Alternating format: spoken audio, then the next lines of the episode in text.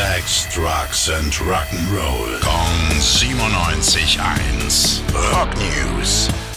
Ja, jetzt live im Studio, Nico Niederlich. Schönen guten Morgen. Was macht die Rockwelt, Nico? Biopics.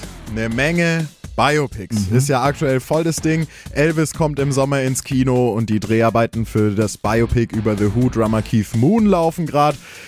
Ist ja alles schön und gut und Rocker wie Elvis und Keith Moon sind schon cool, sind schon nice, aber ich sag's dir, die wahren Künstler, die, die wirklich große Kunst machen, die brauchen kein Kino und keinen großen Blockbuster. Sondern Eine Arte-Doku.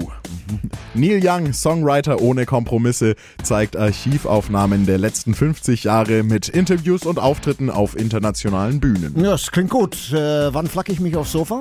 8. April, 21.45 Uhr auf Arte. Ist notiert, aber dauert ja noch ein bisschen. Hast du auch was brandaktuelles für uns? Yes, Eddie Vedder, der Frontmann von Pearl Jam, hat ja vor kurzem sein drittes Soloalbum Earthling rausgehauen und toppt damit aktuell alle möglichen Chartlisten. Zum Beispiel ist es die Woche das meistverkaufte Album in den USA. Na dann, Glückwunsch und Dankeschön, Nico. Frale.